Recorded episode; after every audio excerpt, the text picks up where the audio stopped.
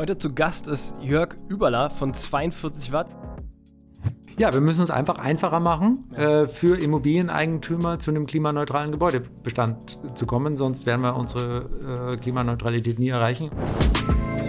Herzlich willkommen beim Digitalwerk Podcast mit Michel Philipp Marun. Transformation und digitale Erfolgsgeschichten der Handwerks-, Bau- und Immobilienbranche. Heute zu Gast ist Jörg Überler von 42 Watt. Er ist der Co-Founder ich fand die Historie äh, total cool, als ich ihn kennengelernt habe, wie man eigentlich so von einem Investor und dann nachher zum Gründer wird. Ähm, darüber haben wir gesprochen im Podcast. Der Dialog ist wirklich kurzweilig knackig. Und wenn du wissen willst, warum irgendwie der Handwerker eine Rolle spielt in seinem Konstrukt, aber auch gleichzeitig wieder eine Software und es ist keine Handwerkersoftware, dann solltest du dranbleiben. Wir haben natürlich darüber gesprochen, warum es so kompliziert ist für dich, aber auch für mich, ähm, zu verstehen, wie viel mein Haus eigentlich an Energie einsparen kann und was wir dazu beitragen können, ähm, ja, am Klimaziel, das Klimaziel zu erreichen. Ähm, also darüber haben wir gesprochen und das hat er erklärt. Ich fand das super einfach zu verstehen. Wir sind wirklich den Case, also diesen, diesen wie kommt der Kunde dahin, einmal richtig durchgegangen, total authentisch. Wir haben natürlich auch über ein ganz wichtiges Thema gesprochen, KI. Und auch KI war bei Jörg irgendwie vor 27 Jahren schon ein absolut wichtiges Thema. Heute wieder. Wir haben über Stromanbieter der Zukunft gesprochen, über den Wettbewerb. Also ich glaube, so wenn man über Nachhaltigkeit äh, was wissen will, dann sollte man jetzt dranbleiben und du wirst in den nächsten 30, 40 Minuten kurzweiligen Dialog erfahren, was alles so in so einem Haus, an einem Einfamilienhaus steckt an Energiepotenzial.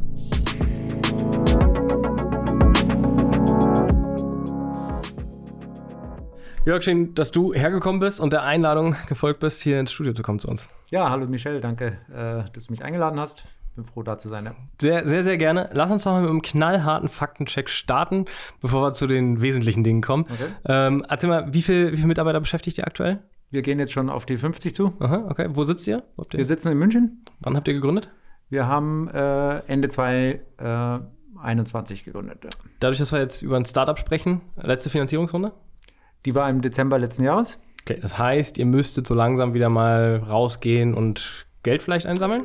Ja, wir haben schon noch äh, gut, Drei Euro? Äh, aber okay. Äh, genau, ähm, das Thema ist natürlich super spannend und mhm. finden Investoren auch sehr interessant gerade mhm. und deswegen sind wir da auch kontinuierlich natürlich in Gesprächen. Okay, ja, wir werden sehen, was sich da noch ja. in den nächsten Tagen tut. Ich sehe genau. dieses kleine Schmunzeln. Ich, ich bringe dich jetzt in keine Bedrohung, um weiter nachzufragen. Das ist Michel, ja, genau, alles verstanden. ähm, jetzt habt ihr, ihr gebt an, auf der Webseite irgendwie 1000 Energieberatungen gemacht zu haben oder über 1000. Ihr gebt an, ihr spart im Monat 360 Euro ein. Ähm, das sind ja alles so Zahlen, die muss man ja irgendwie auch erreicht haben. Ähm, bevor wir da weiter einsteigen, vielleicht noch eine letzte Zahl. Genehmigung, Förderanträge auch über 800. Also ihr seid noch nicht so lange am Markt, habt aber irgendwie die ersten guten KPIs nach außen. Was das heißt, frage ich dich gleich nochmal. Mhm, sehr gerne. Ja. Aber du hast auch eine spannende Vita und eine geile Story, muss man so sagen, wie du eigentlich in die Rolle des Gründers, CEOs, Co-Gründers mhm. von 42 Watt gekommen bist. Aber bevor ich die erzähle, erzähl du einfach mal selber. Ja, äh, sehr gerne. Also ich glaube, was hier äh, ganz äh, ungewöhnlich ist, dass ich tatsächlich äh, als Business Angel angesprochen wurde, mhm. ob ich nicht bei 42 Watt investieren mhm. Äh, möchte. Und dann fand ich das so spannend, äh, dass ich da eigentlich selber als Mitgründer einsteigen wollte. Mhm. Und war, war, das sofort klar oder war so, das war du hast erst klar. investiert und gesagt, Nein, so, kam das, gar nicht zum Investment? Ja, das genau. Es war auch äh, vom Timing her gerade bei mir äh, der richtige Punkt. Mhm. Äh, aber da kommen wir gleich nochmal äh, zu, zu meinem Hintergrund. Aber ich wurde tatsächlich, habe das Pitch Deck gesehen ja. und war gerade selber in der Phase, wo ich zum ersten Mal in meinem Leben gesagt habe, okay, ich, es muss nicht meine eigene Idee sein, mhm. sondern ich bin auch bereit, ja. woanders äh, mitzumachen. Ja. Und äh, dann habe ich praktisch einen Call mit dem Pitch Deck gehabt und äh, nach zwei Tagen gesagt, ja, finde ich super, aber ich möchte gerne selber mitmachen. Und dann haben wir so einen Probemonat gemacht, äh, mhm. damit beide Seiten sehen. Also ich wollte meine Due Diligence-Fragen noch klären und äh, die sollten klären, ob der Alte auch noch arbeiten will. Und äh, das haben wir nach einem Monat gut äh, beidseitig bejaht und dann bin ich da als gleichberechtigter Mitgründer mit eingestiegen. Ja. Cool, okay. Ja. Wie, wie alt bist du jetzt? Oh, ich bin Baujahr 67, das heißt, äh, bin schon 55, ja. Okay, das ist ja nochmal ein kompletter Gamechanger, zu sagen, um, vom irgendwie Corporate und viel Berufserfahrung zu, ich gründe jetzt mal eine Firma mit drei, vier Leuten. Genau, wobei der Hintergrund bei mir so ist, dass ich eigentlich seit über 25 Jahren in der Startup-Branche unterwegs bin und das auch nicht meine erste Gründung ist. Von daher ähm, hat es das ein bisschen leichter äh, gemacht, aber da kann ich ja gleich noch was. Du, ja, wollte ich gerade ja. sagen, du hast, du hast ja Startup-Erfahrung, ähm, aber im Sinne von, du hast viel Venture-Erfahrung viel mehr noch. Also das heißt, von der Investitionsperspektive eigentlich eher gekommen. Genau, also ich habe vor äh, 27 Jahren über künstliche Intelligenz promoviert, witzigerweise genau über diese statistischen Methoden, die jetzt mit dem ChatGPT und so mhm. äh, äh sehr prominent sind. Das waren dieselben Methoden, nur natürlich sehr viel rudimentärer. Sehr lange her war damals die Anwendung für die automatische Spracherkennung. Was hatte ich, was hatte ich damals getrieben, über KI-Themen schon zu promovieren? Ähm, ist deine Motivation denn? Ja, ich wusste lange eigentlich überhaupt nicht, was ich studieren sollte. und damals gab es noch nicht so viele Studiengänge, habe ich es tatsächlich im Ausschlussprinzip gemacht. Okay. Das heißt, ich habe alles ausgestrichen, was sicher nicht ist. Ja, und dann also blieb, Medizin nicht so, viel, nicht, da blieb nicht so viel übrig. Okay. Und da ich immer relativ analytisch und äh, Mathe und okay. so interessiert war, ja? äh, habe ich mich dann für Informatik entschieden, obwohl ich nie einen Rechner zu Hause hatte zu dem Zeitpunkt. Das war auch schon ein bisschen äh, komisch, weil als ich da angefangen habe, die haben alle schon disprogrammiert und disprogrammiert. Und ja. ich wollte einfach verstehen, wie dieses Ding funktionieren kann. Mhm. Und es war immer mein Antrieb und es war auch derselbe Antrieb, äh, also dann nach der Bachelorarbeit, nach der Masterarbeit. Ich wollte verstehen, wie so eine künstliche Intelligenz funktioniert. Ja. Und das war auch der, der Treiber. Ja. Wenn, wenn du damals, also 27 Jahre ist eine verdammt lange Zeit, ja. äh, wenn, wenn du überlegst, was du damals so für Themen dir angeguckt hast, also du hast gerade genannt, so was heute ChatGPT macht, mhm. ähm, hast du die Vorstellungskraft damals gehabt, dass sowas geben wird und in der Form und äh, ich sag mal so, dass irgendwie eine Redaktion und wer nicht alles heute mit so einem Programm arbeiten kann? Nein, überhaupt nicht. Und schon allein allein das Spracherkennungssegment, äh, das mhm. war damals so, du musstest so diktieren. Das ist übrigens das, kein Mikrofonaussetzer gewesen hier. genau.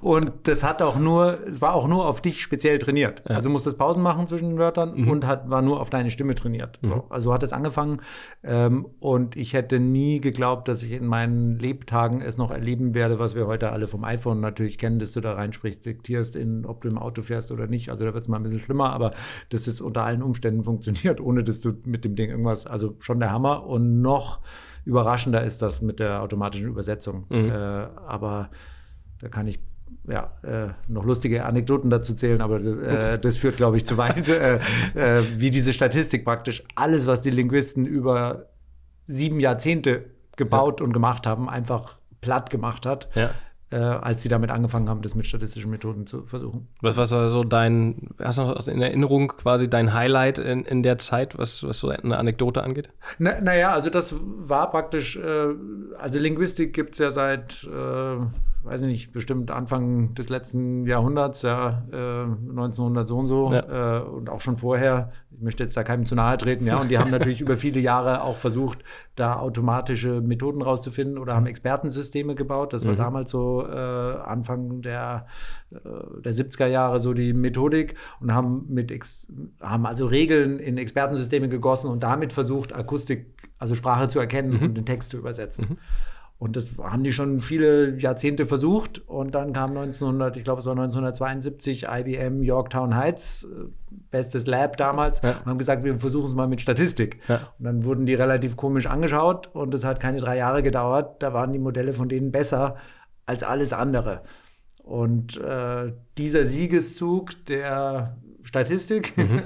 ähm, hat sich einfach jetzt 40 Jahre fortgesetzt. Mehr Daten, mehr Rechenpower, mehr Daten, mehr Rechenpower, mhm. mehr Daten, mehr Rechenpower, immer bessere Modelle, immer genauer. Und äh, ja, und da ist es, steht natürlich auch dahinter irgendwo die interessante Frage, sind wir als menschliche Intelligenz mehr als biologisch besonders schlau gebaute Statistik, aber da kommen wir ja in die Philosophie rein. Ich wollte gerade, ich wollte gerade sagen, das, das, äh, das, Thema schieben wir ja, ja, genau, sonst kommen wir gar nicht mehr zu den eigentlichen. Ja. Ähm, nee, weil wir haben ja eben gerade schon festgestellt im Vorfeld, dass wir einfach eigentlich viele Themen, viele Berührungspunkte und Schnittmengen haben beide und äh, lass mal in das nächste einsteigen, was uns auf jeden Fall äh, vereint, dieses Thema Investitionen, Venture Capital. Genau weil nach Studium und Promotion quasi äh, genau. ist dann irgendwie das Thema aufgekommen bei dir. Genau, da bin ich gleich in Startup, äh, weil mich das schon immer fasziniert hat. Ja. Äh, und zwar damals ein Spracherkennungs-Startup, wo ich angefangen oh, habe und das war Venture finanziert und das war Mitte der 90er Jahre, war in England, war noch relativ ungewöhnlich und deswegen bin ich da sehr früh mit dieser äh, besonderen Branche des Venture Capitals in Berührung gekommen. Ja. Ähm, die kamen damals, die VCs aus USA, einmal angeflogen, einmal im Quartal. Da mussten wir berichten, was wir äh, gemacht haben. Dann haben sie uns gesagt, auf was wir im nächsten Quartal fokussieren sollten. Und da habe ich irgendwann nach zwei Jahren gedacht, na, ich sitze auf der falschen Schreibtischseite.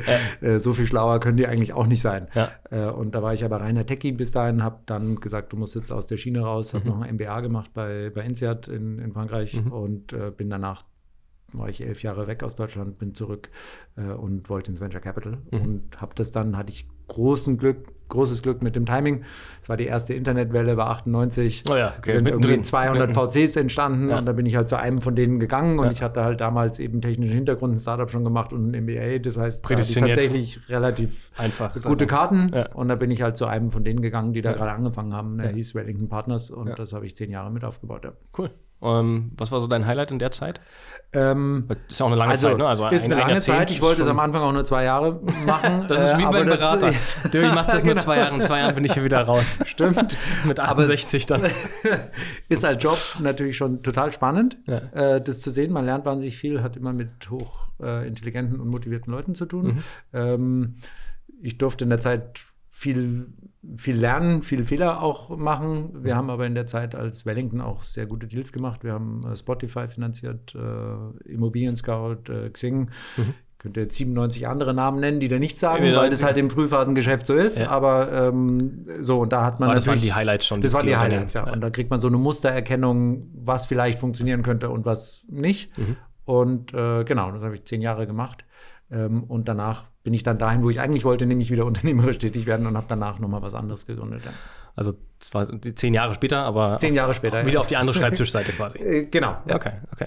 Was hat dich da motiviert dann sozusagen nochmal? Also war ähm, es ein anderer Antrieb als zehn Jahre zuvor vielleicht auch? Ja, das ist bei mir.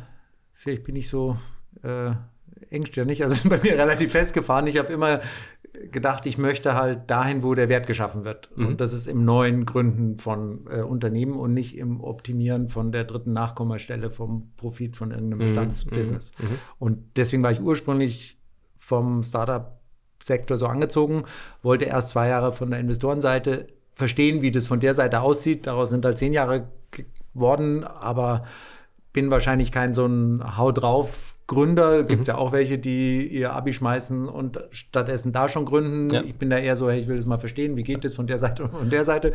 Was ja aber dir heute wahrscheinlich auch hilft, weil ihr seid eben ein Unternehmen, was ihr gegründet habt, 42 äh, Watt mit Venture Capital, also das heißt fremdfinanziert ja. und du kennst natürlich auch alle Kniffe und Tricks und ja. ab einer gewissen Ebene muss man ja als Gründer auch ein bisschen Legal-Erfahrung haben, um einen guten Deal für sich auch noch rauszuholen. Ja, es macht manche Sachen dann schon, schon einfacher. einfacher. Vielleicht auch so in die Richtung gedacht, um Geld zu akquirieren, wie die funktionieren ja. und ticken. Ähm. Das hilft natürlich, wobei schon damals bei dem ersten Startup, was ich danach gemacht habe, mhm. äh, ich komme natürlich an die VCs ran, mhm. die sprechen einmal freundlich mit mir, aber wenn die Idee natürlich nicht überzeugend ist, dann da. endet es genauso schnell wie sonst. Das Nur das Problem, praktisch überhaupt einen Termin zu kriegen, das ist dann nicht das mehr ganz so ausgeprägt. Ja. Ähm, das ist schon, äh, schon richtig, ja. ja. Lass mal über 42 Watt sprechen. Ähm, du bist dann rein, also Idee gab es schon. Ja. Ähm, das heißt, Pitch Deck hast gesehen. Ja. Und gesagt, jetzt volle Kanne. Aber was hat dich überzeugt und beziehungsweise, um jetzt den Spannungsbogen mal wieder abzubauen, was macht ein 42 Watt? Genau, also unser Ziel ist es, für den Eigentümer einer Immobilie es so leicht wie möglich zu machen, eine Klimaneutralität für sich und die Immobilie zu erreichen. Mhm. Das heißt, wer ist denn der Eigentümer? Also naja, das Kategorien sind meistens Privat, äh, Privatpersonen. Okay, genau. Also kein Bestandsportfolio mit 100.000 Wohneinheiten? Nein, es geht eher auf den privaten. Häuslebesitzer. Okay. Genau, also manche von denen haben natürlich auch 20, äh, aber wir ja. reden jetzt nicht über die Asset Manager, die. Nicht Vonovia und Co. Genau. Okay. Ja. Ähm, so leicht wie möglich. Was, was heißt das? Also, was genau tut ihr und wie könnt ihr ihn unterstützen irgendwie? Genau, ich habe das selber erlebt, weil ich mich zwei Jahre vorher selber damit beschäftigt habe, wie ich in meiner Immobilie vorwärts komme okay. und habe da endlose Stunden und Abende im Internet verbracht, mhm. um selber zu verstehen, was wären überhaupt die Optionen, mhm. welche Optionen haben welchen Impact auf die Heizkosten. Es war noch vor der äh, Krise, da ging es dann eher um CO2-Einsparung, mhm. weil mich das Thema Umwelt praktisch auch schon lange äh, beschäftigt. Ähm, Genau, und da habe ich einfach gesehen, wie mühsam das ist. Und so einfach wie möglich wäre praktisch die Vision, eigentlich sollte das wie das Abschließen eines Netflix-Abos sein. Also dir werden Fragen gestellt, du sagst ja, nein, beantwortest. Mhm. Und da hängt die ganze Prozesskette im Idealfall da hinten dran. Du musst immer nur Ja oder Nein sagen. Und wenn du am Schluss gefragt wirst, waren das gute Handwerker, warst du zufrieden mit dem mhm. Service, die das auch gemacht haben, dann würdest du auch noch Ja sagen. Aha. Das, das, ist natürlich nicht, das ist unsere Vision. Okay. So, ja, am Ende die Kreditkarte sein. hinterlegen und sagen, abgebucht. So. Okay. Was hat dich daran, an der Idee, jetzt zurück zu der Frage, was hat dich am meisten daran die, motiviert, da, da einzusteigen dann? War es der, der Druck oder dieses grausige Haar, was du bekommen hast, als du selber in der Immobilie bei dir zu Hause standst? Oder was war so der. Ja, das war die Kombination aus das, was ich aus der Vergangenheit gelernt habe, mhm. also sprich die Startup-Erfahrung, Aufbauen von schnell wachsenden Firmen in einem für mich damalig sinnvoll erscheinenden Umfeld, mhm. sprich CO2-Reduktion einzusetzen. Ja. Und da hatte ich selber auch schon äh, zwei Jahre vorher genauso drüber nachgedacht und habe gesagt, es gibt zwei Segmente, wo ich glaube, da müsste man was tun. Das eine wäre Mobilität mhm. Und das andere wäre Gebäude. Ich bin jetzt eher so der Digital-Fuzzi und deswegen habe ich gesagt, Gebäude mit meinen zwei linken Händen ist vielleicht nicht so gut. Und da habe ich erst was aufgebaut, was äh, sowas wie Blablacar mhm. nicht für die Langstrecke, sondern für die Kurzstrecke machen sollte. Äh, habe ich auch haben wir ein gutes Konzept gehabt, gut ja. gestartet und dann kam Corona ja. und da war gemeinsam fahren mit Fremden im Auto schwieriger. Natürlich etwas schwieriger. Ja. Deswegen musste ich das dann einstampfen. Mhm. Das gehört leider auch dazu. Absolut. Und dann und deswegen hatte ich aber schon das Gebäudesegment ja äh, identifiziert, aber gesagt, ich kenne mich da nicht aus. Und mhm. als dann praktisch der Markus kam, der genau diese Kompetenz mitgebracht hat. Also Markus, mein, mein Mitgründer, der Architekt und Energieeffizienzexperte ist, okay. da war das natürlich dann ein sehr guter Match ja. und für mich eine einfache Entscheidung zu sagen, hey, deswegen finde ich das jetzt so gut, da will ich mitmachen. Lass mal die Wertschöpfungskette durchgehen. Also ich versuche mich immer in den Endkunden reinzuversetzen, mhm. wenn hier Leute sitzen und mir ihr Geschäftsmodell irgendwie mhm. erklären, ähm, mhm. was vielleicht noch nicht so breit vertreten ist und was man ja. vielleicht noch nicht so kennt. Ähm, ich habe jetzt ein Einfamilienhaus und komme auf eure Webseite und sage, mhm das ist irgendwie in den 90ern gebaut irgendwie mhm. und ähm, habe jetzt das Bedürfnis, weil es redet ja Gott und die Welt mhm. über, ich muss 2045 klimaneutral sein und ich muss eine Wärmepumpe und mhm. mein Nachbar guckt mich auch schon schief an, weil ich keine Solarpanels oben drauf habe. So mhm. Mhm. komme ich jetzt auf 42 Watt. Mhm. Und dann? Genau, dann ähm, hast du normalerweise das Problem schon ähm, verstanden für dich, weil du mhm. normalerweise ja nicht zuerst auf unsere Webseite kommst, sondern du hast dich schon ein bisschen mit beschäftigt, hast schon ein bisschen gegoogelt, hast ein bisschen Zeit verbringt, genau, schon damit. Äh, so. Äh, und ich glaube, zu dem Zeitpunkt hast du meistens schon verstanden, dass äh, die Komplexität dieser Entscheidung sehr hoch ist, mhm. dass die meisten Leute, wenn sie sich nicht ja. sehr lange da ja. selber einarbeiten, dass sie selber entscheiden Stunden, können. Tage, ja, ja, so. Wenn du das selber nicht machen willst, holst du normalerweise eine unabhängige Beratung von einem Experten. Mhm. Die Experten sind in diesen Segmenten jeweils die Handwerker, aber natürlich nur für ihr eigenes Gewerk. Mhm. Und die wollen dir natürlich auch ihre Produkte verkaufen. Ist ja auch ihr Irgendwas. Geschäft, ist ja nachvollziehbar. Ja, absolut.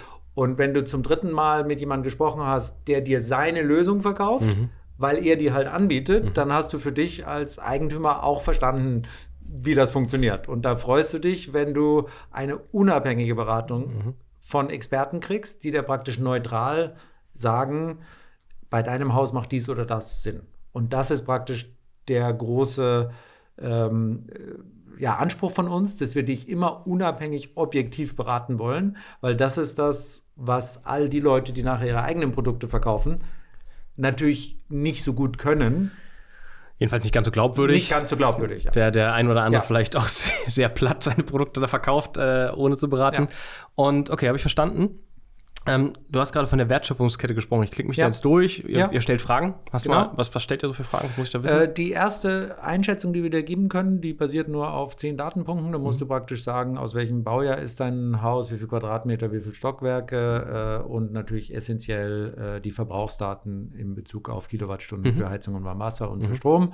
Äh, und weil unser Modell holistisch ist, das heißt, das Gebäude komplett abbildet, inklusive PV, Wärmeanlagen, äh, äh, Wärmepumpe, Speicher ähm, und auch eine Kombination mit E-Auto abbildet, ähm, stellen wir da praktisch auch die Frage nach den äh, Laufleistungen und vorhandenen Pkw oder nicht. Mhm. Äh, weil was die meisten unterschätzen, weil es einem bisher sonst eben keiner vorrechnet, ist, dass durch die Kombination von solchen Maßnahmen die Payback-Periode und die Wirtschaftlichkeit deutlich kürzer wird. Und Aber glaubst du, also oder andersrum, ja? woran, woran liegt es, dass es für die Bevölkerung in der, im Durchschnitt irgendwie schwierig zu verstehen ist? Naja, dieses, ganze, also, dieses ganze Thema überhaupt, ne? Dieses Energie. Ja, ich meine, es ist technisch hochkomplex. Mhm. Also brauchst du eine Luft-Luft-Wärmepumpe, brauchst du eine Luft-Wasser-Wärmepumpe. Wie schaut es mit PV aus? Soll ich Solartermin? Also ich ja, du bist kann bist Experte geworden, ne? ja, also für die Schlagwörter reicht es noch. äh, genau. Also das kannst du ja für dich selber gar nicht alles ja. entscheiden. Ja. Ähm, und im Markt gibt es eben sehr wenige, die dir die Interaktion von diesen Sachen rechnen können. Also wenn du zu deinem äh, Heizungsbauer gehst und der dir eine Wärmepumpe empfiehlt, dann wird er dir noch sagen, vielleicht in etwa, was vielleicht geschätzt deine Stromkosten sein werden. Mhm. Aber da wird er sich schon nicht aus dem Fenster legen, weil ja, ist nicht seine Baustelle. Mhm. Wenn du ihn fragst, ja, wie lange ist dann der Payback? Dann sagt er, ich weiß doch nicht, wie die sich die Energiepreise die nächsten zehn Jahre mhm. entwickeln. Mhm. So, und und das aber jetzt kombiniert mit, wie viel schneller ist das, wenn du eine PV-Anlage hast oder wie viel schneller ist das, wenn du das mit einem E-Auto kombinierst, wer soll dir denn das beantworten? Ja. Ja, also so. ich glaube auch, dass das für viele einfach nicht greifbar ist. Also so, diese ganzen und deswegen Zahlen, ne? kann man es ihnen auch nicht zum Vorwurf machen, weil ja. du, du, kannst es selber nicht entscheiden, solange es dir keiner vorrechnet. Und dafür brauchst du halt ein sehr detailliertes Modell, was das ganzheitlich betrachtet, um diese Aussagen treffen zu können. Und das ist das, was wir gebaut haben.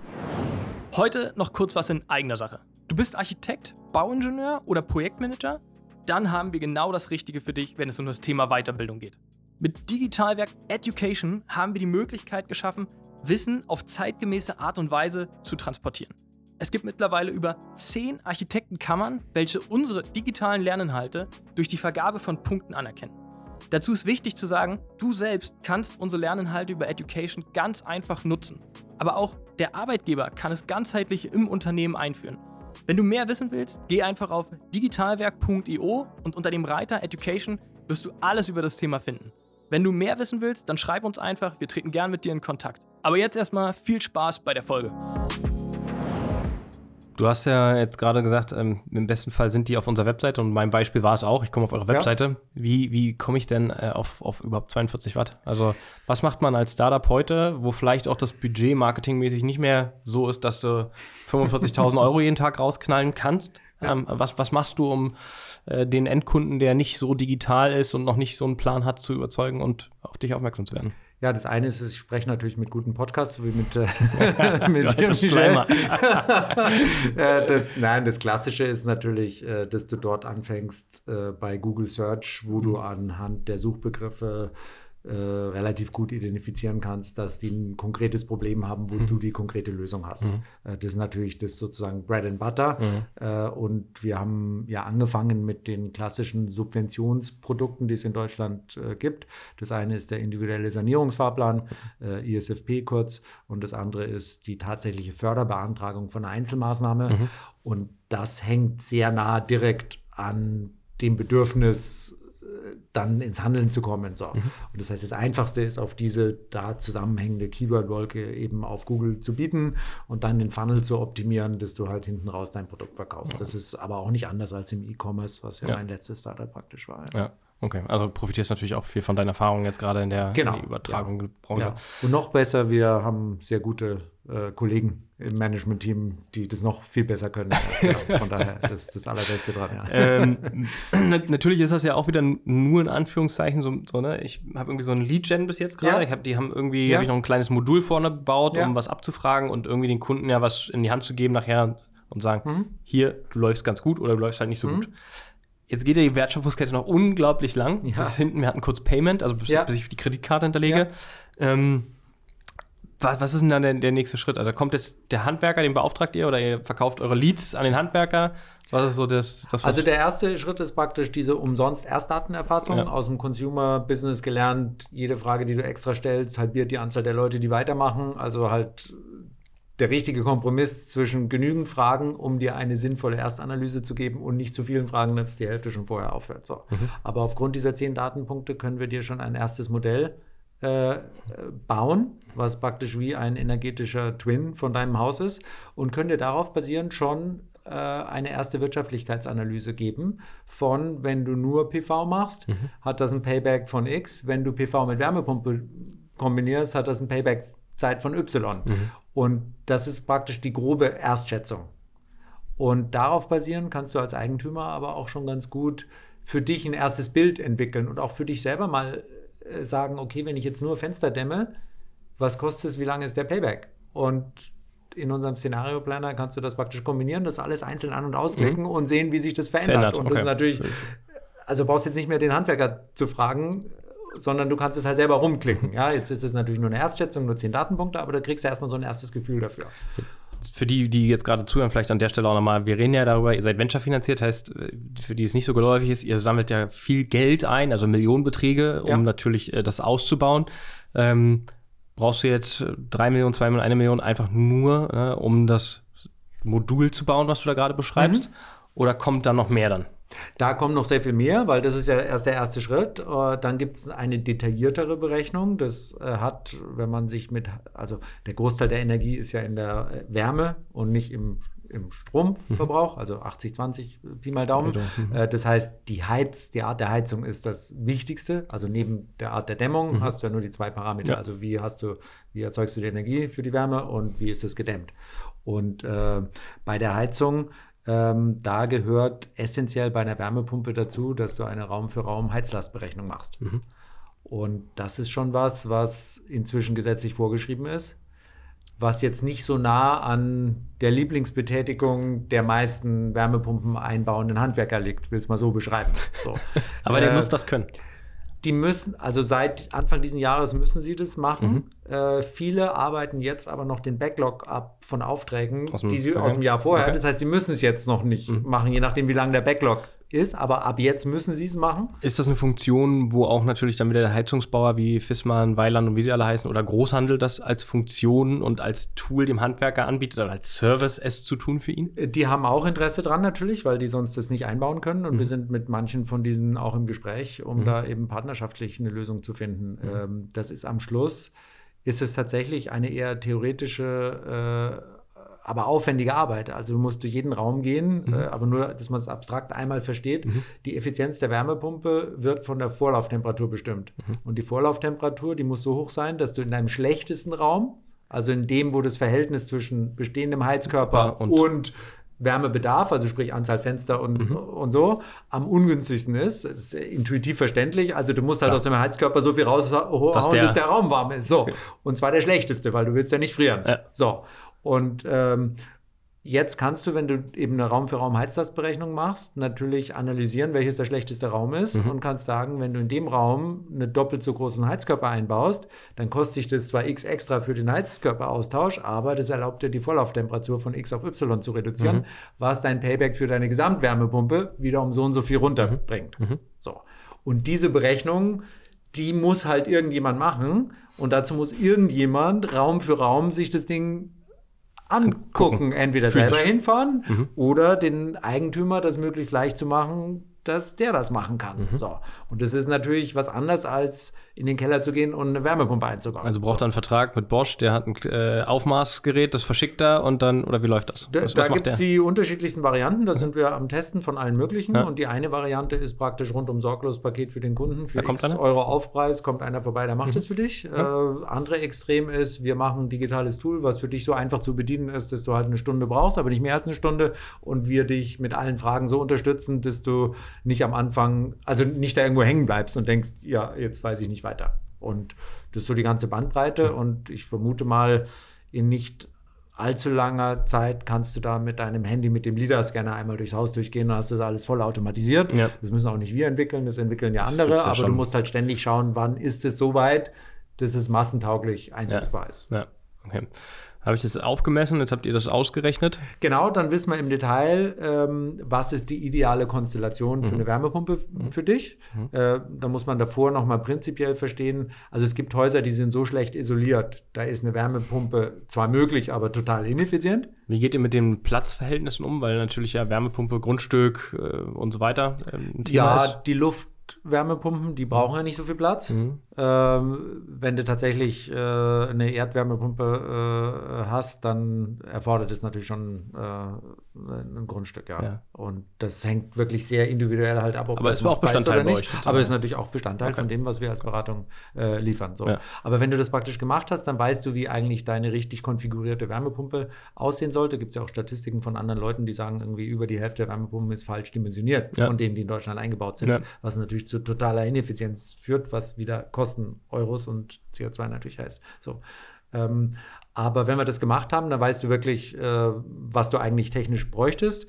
Und die Frage, muss ich eigentlich erst dämmen, bevor ich die Wärmepumpe mache? Oder kann ich gleich schon, weil das Dämmen eh schon einigermaßen gut ist, mit der Wärmepumpe mhm. anfangen? Und dann, wenn ich Wärmepumpe schon mache, muss ich doch PV mit dazu nehmen, weil dann ist es natürlich, reduziert sich wieder die Payback-Periode. So, also das wird da praktisch alles in einem ausgerechnet und dann weißt du, was du theoretisch machen solltest und in welcher Reihenfolge. So. Und dann kommt der nächste Schritt dass du eigentlich sagst, ja, okay, das ist dann unterschiedliche Budgetsachen von, den, von ihr, dem. Ihr, ihr schreibt dann ein Eurozeichen dahinter? Wir schreiben, ja, das ist ja schon die ganze Zeit. Schon von Anfang okay. an, schon von der Erstanalyse machen wir eine Wirtschaftlichkeitsanalyse. Okay. Und die ist halt am Anfang basierend auf zehn Datenpunkten relativ wenig genau oder ja. halt so genau, wie es halt geht. Mhm. Und je mehr wir Daten haben, desto genauer wird die. So. Und dann kannst du für dich entscheiden, was du wirklich machen möchtest. Mhm. Und dann liefern wir dir für das, was du machen möchtest, praktisch auch die Handwerkerangebote.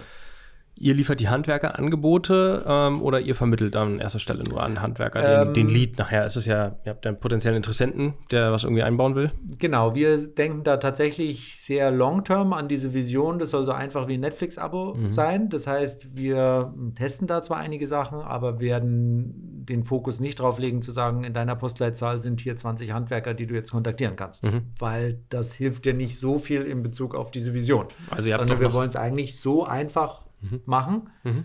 dass du konkrete Angebote kriegst, die auf deine Lösung und weil wir die ganzen Daten erhoben haben, und jetzt kommen wir so langsam in Richtung der Handwerkerseite, ist natürlich der potenzielle Vorteil, ähm, dass wir Arbeiten nicht doppelt machen müssen. Dass ihr nicht Arbeiten doppelt machen müsst, aber ihr braucht ein großes äh, Partnermanagement-Team, weil ihr braucht. Handwerksbetriebe, die ihr an euch irgendwie bindet. Mit welchen Intensivierungen? Warum sollte der jetzt von euch das nehmen? Weil er genau. die Berechnung schon hat? Habe ich verstanden? Das große Problem für die auf der Handwerkerseite ist, wir haben ja einen Fachkräftemangel. Das heißt, wir haben natürlich Probleme, genügend qualifizierte Leute zu bringen. Mhm. Umso wichtiger ist es vor dem Hintergrund, die Leute, die sie haben, effizient einzusetzen. Mhm. So, was ist nicht effizient? Wenn ich die Leute zum Kunden schicke, von dem ich noch keinen festen Auftrag habe, der mich stundenlang über die Fördermöglichkeiten fragt. Eigentlich nicht die Baustelle des Handwerkers, indirekt aber doch, weil das natürlich entscheidet, was es am Schluss dem Endkunden kostet. Ja? Dazu muss er sich erstmal selber ständig auf dem neuesten Stand halten, wie diese Fördersituation ist. Ist jetzt bei den immer wechselnden Sachen auch nicht so wahnsinnig mhm. äh, leicht. Dazu gibt er dann Angebote ab, nachdem man vor Ort Besuch hat und weiß noch nicht mal, ob er den Auftrag kriegt. Mhm. Der Eigentümer macht das mit rein. Das mhm. heißt, da waren drei da. Per Definition kann nur einer den Auftrag kriegen. Das mhm. heißt, die anderen zwei haben die Zeit verschwendet. Mhm. Das heißt, wenn du dir das als Gesamtkette anschaust, liegt da natürlich eine extreme Ineffizienz. Gro und, ja, ein großes Thema Lead-Qualifizierung für Handwerksbetriebe. Genau. Und wir erstmal, ne? machen das praktisch, wollen es den, dem Handwerksbetrieb so leicht wie möglich machen, ja. dass er praktisch seine Zeit auf seine Kerntätigkeit mhm. äh, verbringt und nicht äh, verschwendet. Ja. Der gibt bei euch in der Plattform nachher ein Angebot ab, der Handwerksbetrieb? Ja, über Anhand den. Parametern, die ihr vorgibt? Genau. Was sind da, kann er praktisch ein Angebot abgeben. Das heißt, irgendwann Wertschöpfungskette verlängern heißt, Wärmepumpe von Y gebt ihr schon eigentlich vor?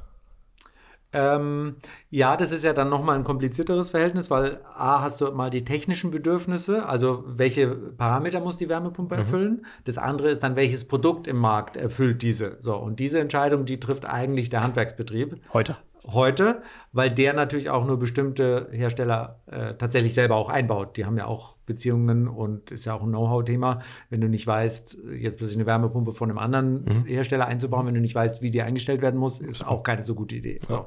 Und deswegen äh, ist das eigentlich schon eher dann eine Entscheidung, die heute beim, beim Handwerker liegt. Mhm. Ja, wie das in fünf Jahren aussieht, kann ich dir auch nicht sagen, mhm. aber es gibt ja auch sehr viele neue äh, Wärmepumpenanbieter in den Markt mhm. äh, drängen und da werden sich sicher welche rauskristallisieren. Entweder die alten oder die neuen, die halt besser sind, ja. Oder ihr habt eure eigenen Hardware-Produkte. Ja, das ist dann schon sehr weit, ja. Okay. Das ist nicht. Also äh, Software schon, mhm. eigene Software haben wir in der Langfristvision schon. Äh, eigene Hardware. Guck, guck so ein bisschen auf den 1,5 Grad äh, Case zum Beispiel. Ne? Die nennen, das ist ein anderer Case, aber nachher haben die ihre ja. eigene Hardware äh, gebaut und, und ja. bauen die. Genau.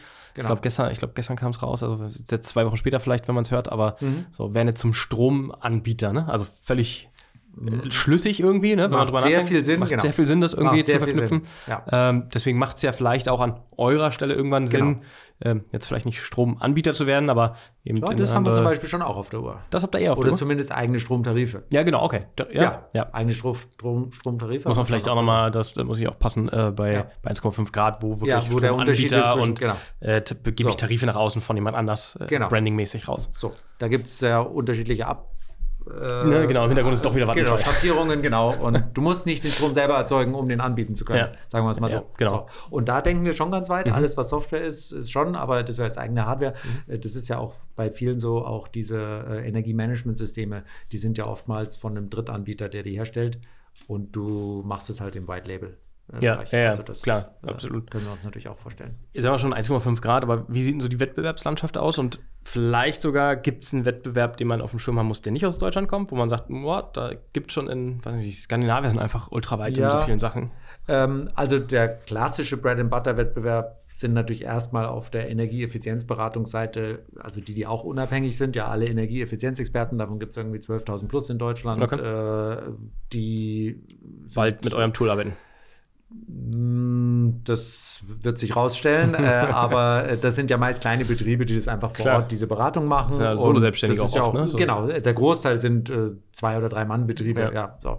Äh, gibt auch viele, die es äh, an ein Architekturbüro angedockt Dockt haben haben, und ja. eigentlich aber gar nicht gerne machen wollen, aber machen müssen. Also so, das ist natürlich der klassische, darüber läuft ja der Großteil der Energieeffizienzberatung, also dieser Subsidy-Produkte heute. Ähm, dann gibt es natürlich andere Startups auch, die versuchen in dem Bereich äh, auch von der ähnlichen Ecke wie wir kommen mit den äh, ISFP und Einzelmaßnahmen da Fuß zu fassen. Ähm, da gibt es mehrere, wird es auch noch ein paar geben. Da ist am Schluss halt entscheidend, wer kriegt da möglichst, äh, möglichst schnell so eine Masse, dass halt jeder weiß, an dem kommst du halt nicht mehr vorbei. Ich glaube, da sind wir jetzt schon nicht so schlecht aufge, äh, aufgestellt. Da gibt es aber auch noch zwei andere, die auch so äh, in die Kategorie fallen.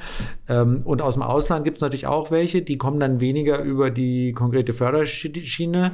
Äh, da gibt es aus Frankreich äh, EFI, äh, ist ein großer Marktplatz für Renovierungstätigkeiten. Aller Art dann aber? Aller Art. Okay, und die, die haben natürlich, weil die es seit 20 Jahren gibt, haben die nicht mit Energieeffizienz Klar. angefangen. Aber So. das für die heute nur ein Modul wahrscheinlich dann irgendwie so ein Service-Add-on. die werden da relativ viel natürlich auch machen. Ja, aber- die haben jetzt gerade relativ viel Geld geraced, ja. Ja, was haben die so geraced? Wo Äh, ist- 20 Millionen plus, glaube Okay. ich, ja. Okay. Weil es ja auch mal so ein Thema gerade ist, ne? Wie viel Geld, also Geld ist ja da per se, äh, ist ja nicht irgendwie weggegangen, aber Ja. natürlich guckt jeder äh, dreimal in seiner Due Diligence List nach, ob Ja. alles abgehakt worden ist.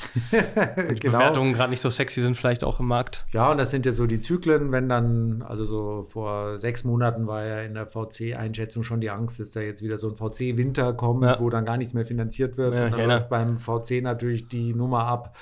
Ja, wenn alle meine Firmen keine Finanzierung mehr von außen kriegen, muss ich die selber finanzieren. Welche von den zehn würde ich denn im nächstes dran. Notfall alleine finanzieren? So, und dann finanzierst du die anderen, die nicht so gut laufen. Also mental sagst du halt, wenn es jetzt worst, Worst worst case. come to worst case, Ja. ja. dann werde ich die drei weiterfinanzieren und die sieben mache ich halt dann nicht. Das ist ja auch spannend, so ein, so ein Einblick, ne? Also für dich wichtig. Also ich glaube, ganz viele Gründer und Gründerinnen, die so starten, die dann irgendwie sagen, ja, ich gehe mal zu einem VC, ich habe gehört, in Berlin geht das ganz gut, total Mhm. cool. Die wissen das ja nicht zwangsläufig, wie das funktioniert, ne? Das ist jetzt Kann man dir ja und auch mir nicht klar, wissen. dass du So. sowas, so, da, da kommt irgendwann nachher Ja. der Investmentmanager auf dich zu Ja. in so einem Winter und sagt so, Leute, läuft Ja, nicht ganz so geil, guckt mal, dass er eine Finanzierungsrunde kriegt. Genau. Und du stehst da als Gründer und denkst Und so, sagst, ja, what the fuck. ich dachte, wir waren Best Buddies. Ja, genau. Gestern War noch 10 Gin vorgestern Tonic. auch noch so, genau. Genau. Gestern noch 10 Gin Tonic an der Bar und heute So äh, ist muss dir halt- leider sagen, Genau. das Ding lassen wir im Zweifel auch ab, ablaufen. Ne? Genau. Ja. So ist das, so ist halt der Deal. Genau, das ist aber, glaube ich, für viele eine Überraschung. Ja. Wie guckst du so auf die generelle Immobilienzukunft? Also ihr beschäftigt euch ja viel mit dem, sagst du ja auch, kleineren Häuslebauer, der irgendwie ein paar Immobilien vielleicht auch hat. Ähm, wie guckst du auf, auf den Markt äh, da selber? Ja, das ist im, im Moment natürlich großer Aufruhr wegen der Zinsveränderung äh, natürlich. Ähm, das trifft natürlich Leute, die da zu hoch fremdfinanziert haben, relativ hart. Äh, ich glaube, im Moment ist der Markt so ein bisschen in der Schwebe noch. Das heißt, bei Transaktionen findet relativ wenig statt, weil die Verkaufenden die neuen Preise noch nicht akzeptieren wollen und die Käufer sagen, oh, wir warten halt lieber noch einen Monat, das wird wahrscheinlich eher billiger. So, also so subjektiv unsere Einschätzung von den Leuten, mit denen wir reden. Das ist ja aber bei uns gar nicht so unbedingt jetzt immer transaktionsgebunden, sondern bei uns sind ja viele Kunden so, dass sie halt einfach in dem Haus schon wohnen und sagen, ich habe mir jetzt angeschaut, wie die Energiekosten sich entwickelt haben. Jetzt kommt noch CO2-Steuer und was weiß ich, was da die nächsten 20 Jahre noch Ja. kommt. Ich muss es sowieso irgendwann machen. Und das ist, glaube ich, jetzt der große Unterschied subjektiv gefühlt, äh, dass die meisten Leute jetzt für sich entschieden haben, okay, ich werde da nicht drum rumkommen, egal ob es jetzt diese Regierung oder die nächste Regierung ist es ist völlig klar, wir werden nicht klimaneutral werden, wenn wir nicht den Gebäudebestand klimaneutral betreiben. Ja. Und das heißt, in den nächsten 20 Jahren bin ich als Eigentümer fällig, so oder so. Mhm. Ja, und dann ist eher die Frage, wann ist denn der richtige Zeitpunkt für mich, das zu machen? Wenn ich jetzt gezwungen bin, weil die Anlage kaputt ist, dann stellt sich die Frage nicht, aber das ist ja nur ein sehr kleiner Teil. Und für die anderen ist natürlich immer die Frage, wann ist denn der richtige Zeitpunkt? Mhm. Und da können wir natürlich mit der Erfahrung, die wir haben, auch, äh, wir haben da praktisch das Konzept der Peak-Förderung. Also an Solar hat man das ja gut gesehen. Ja, am Anfang wurde es, äh, war es technisch erstmal möglich, gab es Pilotprojekte, ja. dann hat es sehr gut funktioniert, dann wurde es gefördert, so, dann wird irgendwann die Förderung abgebaut und irgendwann musst du es machen, ohne dass du Förderung kriegst. Absolut. So. Absolut. Und da ist natürlich, je näher man an den Peak-Förderungen dran ist, desto mehr nutzt man halt die Subventionen, die eben da sind, um was zu machen, was man eh machen muss. Mhm. Und da haben wir, glaube ich, ein ganz gutes Gespür dafür, was da im Einzelfall für jede individuelle Situation der richtige Zeitpunkt ist. Jetzt sagst du ja richtigerweise individuelle Situation. Wenn wir uns mal den Häusermarkt in Deutschland angucken, dann ist ja der geringere Teil an Personen, die mehrere Einfamilienhäuser ja. besitzen. Ähm, Jetzt hast du den einen Kunden abgefrühstückt. Wo ist denn nachher der Recurring Revenue, also der, der, wiederkehrende Umsatz? Oder ist es sozusagen so hoch die Marge, dass du sagen kannst, ich verarbeite den jetzt, dann ist der 20 Jahre glücklich und in, oder 15, ich weiß nicht, was der Zyklus dann ist, mhm. äh, dann spreche ich den wieder an? Ich, äh, sehr, äh, sehr relevante Frage, gerade auch wenn man äh, aus Investorenbrille drauf schaut. und ich glaube, die Antwort hast du im Prinzip schon vorher gegeben, auch mit 1,5 und dem eigenen Stromtarif. Also jeder, der in dem Markt irgendwie eine große Vision hat, versucht in ein Recurring-Modell noch irgendwie reinzukommen. So, und da ist natürlich eigener Stromtarif anbieten eine der offensichtlichen Sachen, mhm. zumindest wenn du eine gewisse Kundenbasis hast. Mhm. Und äh, von daher äh, werden wir in die Richtung, sind wir auch am Basteln und am Überlegen. Ich glaube, wir haben durch diese holistische, durch diesen energetischen Zwilling von dem Gebäude, wenn du den einmal angelegt hast, dann willst du den vielleicht auch nicht unbedingt jedes Mal immer wieder woanders anlegen. Mhm. Und die meisten Renovierungen passieren ja nicht einmal und dann ist erledigt, sondern das streckt sich schon mal über drei Jahre, sag mhm. ich mal. Das ist jetzt noch nicht recurring, aber mhm. zumindest repeat. Mhm. So, und dann ist die Frage, was uns da einfällt, damit wir dauerhaft für dich einen Mehrwert liefern. Ähm, also auf der App mein wir Haus. auch recurring. Also ich denke, wir genau. ja so ein, so ein, viele wissen es, so ein Autofanatiker. Mhm. Ähm, Bislang ist ja die App relativ banal, von mhm. welchem Autoanbieter auch immer. Ne? Ich sehe ja. mein Auto, wie viele Kilometer kann ich mit dem noch fahren, mhm. den Tankstand. Mhm. Ähm, und zukünftig habe ich dann meine, äh, meine App auch mein Haus drin. Ne? Also früher Portemonnaie aufgemacht, meine Frau, mein Haus, mein Boot. Heute die so? App. Ja, heute lauter unterschiedliche Apps. genau. Aber da dann quasi irgendwie sozusagen. Würde Sinn machen. Du, du, kannst irgendwie die Quadratmeterzahl nehmen und du kannst ihm die Mal, den Maler schicken. Ja, du kannst ständig sehen, was halt ist denn dein tatsächlicher Verbrauch, wie ist denn das im Vergleich zu anderen Gebäuden in der mhm, Gegend, mhm. äh, was ist denn nach drei Jahren, nachdem du die großen Sachen gemacht hast, mhm. noch der nächste Hebel, der Sinn machen würde. Also mhm. da, Aber auch darüber hinaus weg vom energetischen? Ähm, nee, ja, nee, ich glaube, der Fokus, dass wir, also wir haben noch genug zu tun, solange wir nur in Anführungszeichen auf das Energetische uns fokussieren, mhm. ja. Okay. Dann würde ich auch sagen, gucken wir mal, du schickst mir den Link, wenn ich die App habe, wenn ich mein Haus abstellen kann. genau. Ja. Die fehlt ja. dann neben der Auto-App sozusagen. Ich bin ja sicher, du wirst dich in der Zeit, bis dieses gekommen ist, nicht langweilen, weil du noch gute andere Podcast-Gäste hast. Also von daher, es kann schon ein bisschen dauern. Ja, ja bin ich gespannt. Nein, aber ähm, ja, vielen Dank für die Einblicke. Also ich glaube, am Zahn der Zeit, nicht nur das Nachhaltigkeitsthema, sondern irgendwie auch da den, den Privat- und Endkunden einzubinden, weil ich was ich höre, auch aus privaten Freundeskreisen, so, was mhm. sind eigentlich wie viele Kilowattstunden und jetzt kann ich mein Auto anstecken und irgendwie keiner hat so richtig eine Ahnung oder ein neues Fenster bringt mir 3,95 Euro Ersparnis. Ja. I don't know. Ja. ja.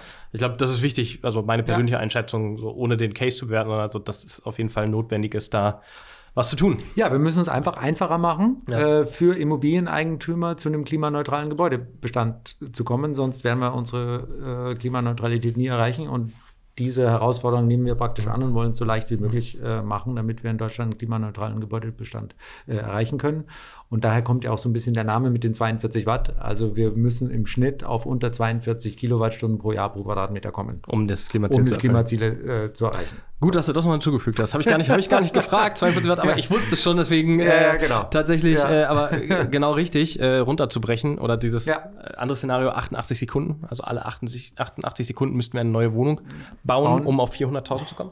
Also auch völlig absurd, ne? Wenn man das runterbricht, mal einfach diese Ziele auf Ja, da wird man gleich frustriert. Aber gut, dass wir hier in so einem positiven Umfeld sind, wo wir genau, alle. Wir, wir flachsen positiv weiter. genau. Danke, Jörg, dass du da bist und dir die Zeit genommen hast.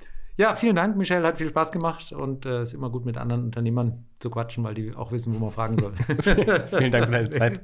Danke dir. Und ihr schaltet nächste Woche wieder rein. Da geht es nämlich weiter mit super spannendem Inhalt für die Bau- und Immobilienbranche. Bis bald.